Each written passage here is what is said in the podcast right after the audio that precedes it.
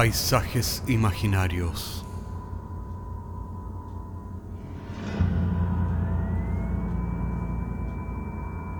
Una producción Cortés Rojas.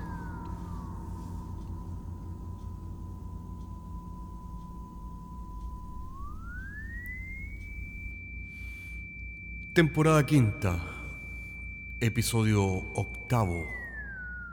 Conversaciones de Eva y la serpiente. Y cuentan los escritos secretos que antes de que Eva tentara a Adán para que ambos comieran de la fruta prohibida, la pareja verdadera de Adán era un demonio llamado Lilith. La verdad de la historia es que Eva y Lilith son facetas distintas de la misma mujer.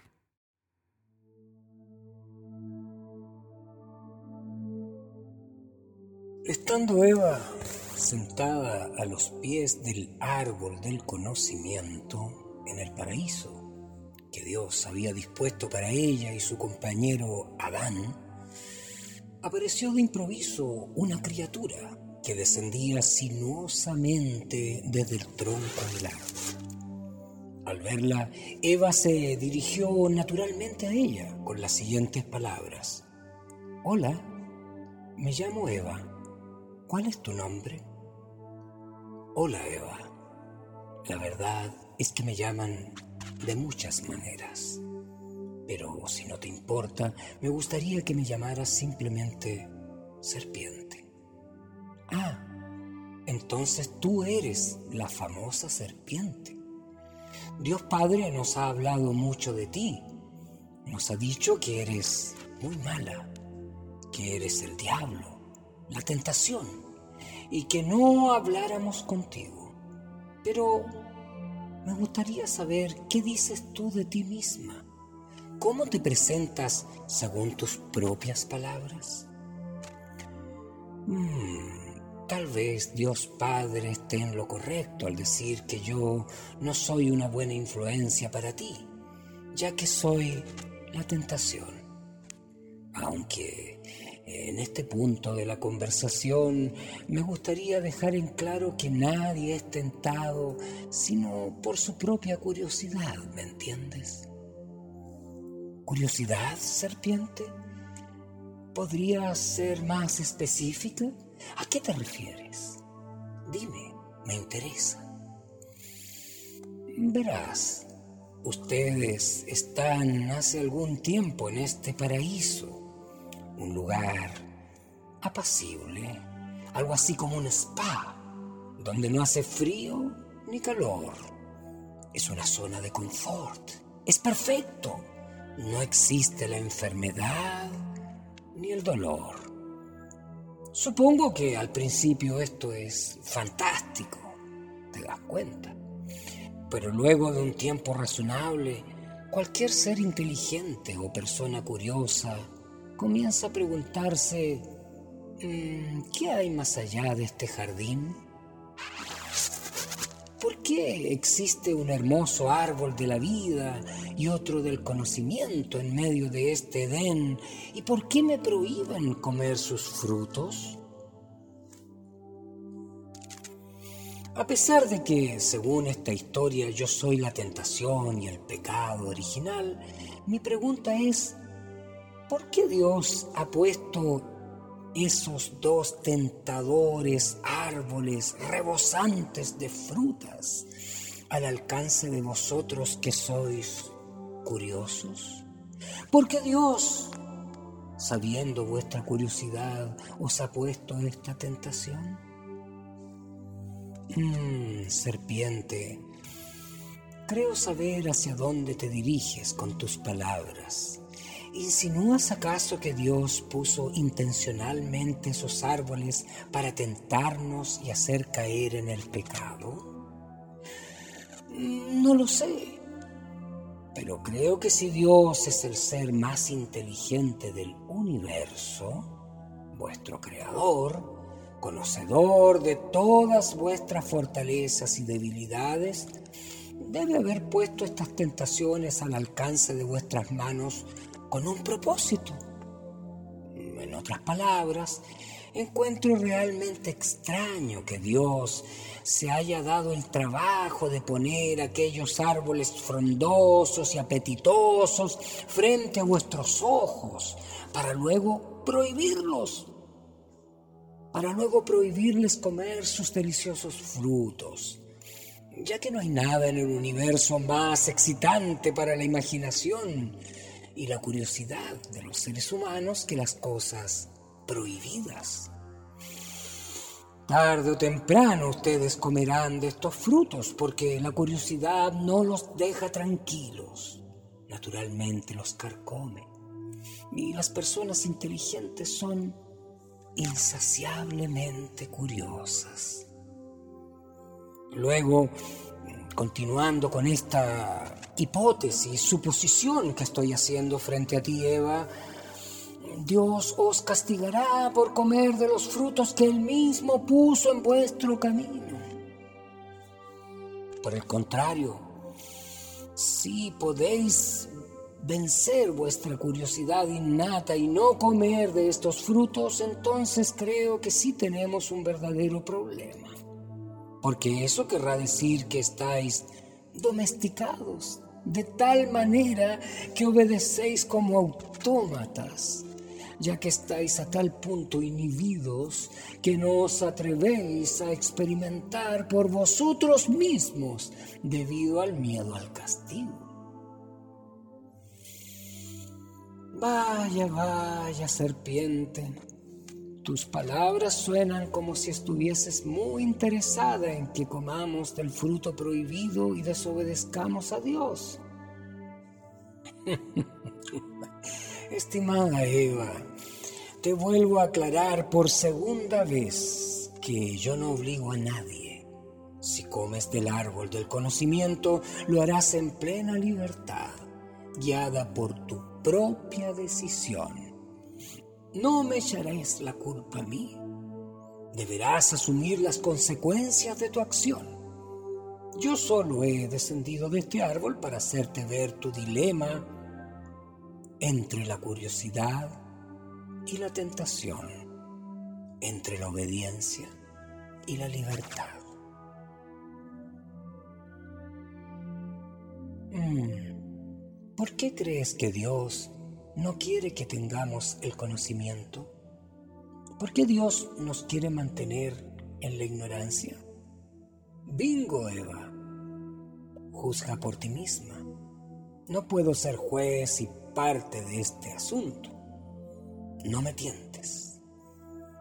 Yo he cuestionado a Dios y es debido a eso que soy considerada el demonio, ya que este Dios es autoritario, castigador y no acepta ser cuestionado ni opiniones adversas. Debes saber que cualquier entredicho a su autoridad lo vuelve celoso, vengativo y castigador. No me es dado inclinar tus juicios a mi favor, Eva. Solo me he limitado a pensar en los escenarios posibles y sus consecuencias. Aunque si me permites una indiscreción, quisiera confesarte que tus preguntas coinciden con lo que yo creo que es la verdad. ¿La verdad, serpiente? ¿Y cuál es la verdad? Que eres una esclava Eva. Mm. Bueno, cuando Dios nos puso en este lugar, nos dijo que esto era el paraíso.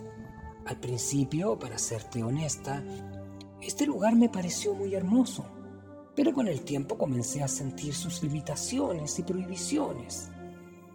Y comencé a sentir que este lugar es una hermosa prisión con hermosos parques, pero también con árboles prohibidos. Con el tiempo, he llegado a la conclusión de que en el paraíso tenemos todo, excepto libertad, el derecho a equivocarnos sin ser juzgados. Tú lo has dicho, Eva, no lo he dicho yo, lo has dicho tú. Cuando una mujer descubre que no es libre, ha dado el primer paso hacia su independencia. Pero debes pensar bien. El precio de tu libertad de este Dios patriarcal y autoritario puede ser muy alto. Si lo obedeces, tendrás aseguradas todas las comodidades del paraíso. Una vida de tranquilidad en un hermoso jardín, con aguas termales, donde no tendrás frío ni calor, donde nunca pasarás hambre ni sed. ¿No es maravilloso, Eva? Lo único que tienes que hacer es obedecer al dueño de tu vida y de esta propiedad llamada Edén. Cierto, serpiente, pero si me quedo aquí, sé que los días serán aburridoramente predecibles.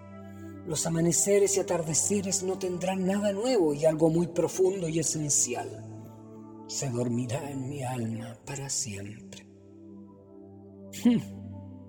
Es cierto, Eva. Sin embargo, debes perdonarme, ya que en esta parte de nuestra conversación debo hacer el papel mm, del abogado del diablo. Qué ironía, ¿verdad? Ya que debo advertirte que si desobedeces a Dios Padre serás severamente castigada. Serás expulsada del paraíso, quedando expuesta y sin protección Libre serás, pero no tendrás ninguna seguridad en tu vida. Tendrás que trabajar para comer, sufrirás enfermedades y envejecerás. ¿No temes acaso a todas esas maldiciones, Eva? Por supuesto que tengo miedo. Tengo mucho miedo de desobedecer a Dios. ¿Quién, en su sano juicio, cambiaría una vida regalada y fácil por una vida de incomodidades y angustias donde no se sabe lo que deparará el mañana. Tengo mucho miedo, serpiente, pero yo seré la madre de la raza humana. Y quiero que mis hijos sean valientes, fuertes y libres de los dioses, los amos, los patriarcas.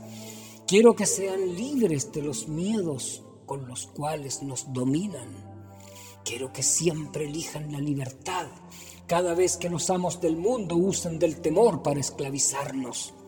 Porque realmente no importa cuán hermosa sea la jaula de comodidades y seguridades en este paraíso, ya que una jaula será siempre una jaula. Así, Eva dijo esto y comió del fruto y sus ojos fueron abiertos ante ella, y se desplegó la ciencia como una ofrenda, porque la ciencia viene de la desobediencia. El arte también se desplegó, sus alas, mientras que la sabiduría coronó su cabeza. Solo entonces tuvo la certeza de que el Edén ya no era el paraíso, sino una prisión con hermosos barrotes de oro. Y de que la serpiente ya no era una serpiente, sino la parte rebelde y curiosa de ella misma. Y que Dios ya no era Dios, sino su propia sombra, que se hacía pasar por Dios para hacerla su esclava. Y lo más importante, lo más importante de todo, es que ella ya no era más una niña a la cual podían dominar con el miedo, sino que una mujer en toda su plenitud.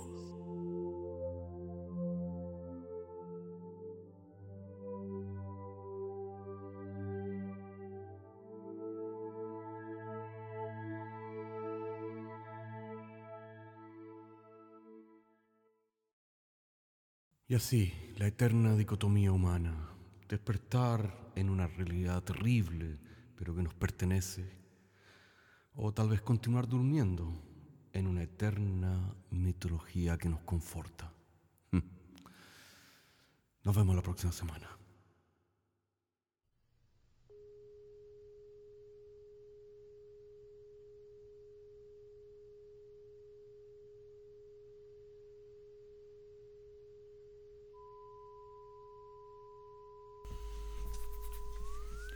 Paisajes Imaginarios es un podcast semanal que se distribuye con una licencia pública general. Puedes encontrarnos en iTunes, Spotify o donde quieras que escuches podcasts. Contáctanos a paisajes.caco.cl. Hasta la próxima semana.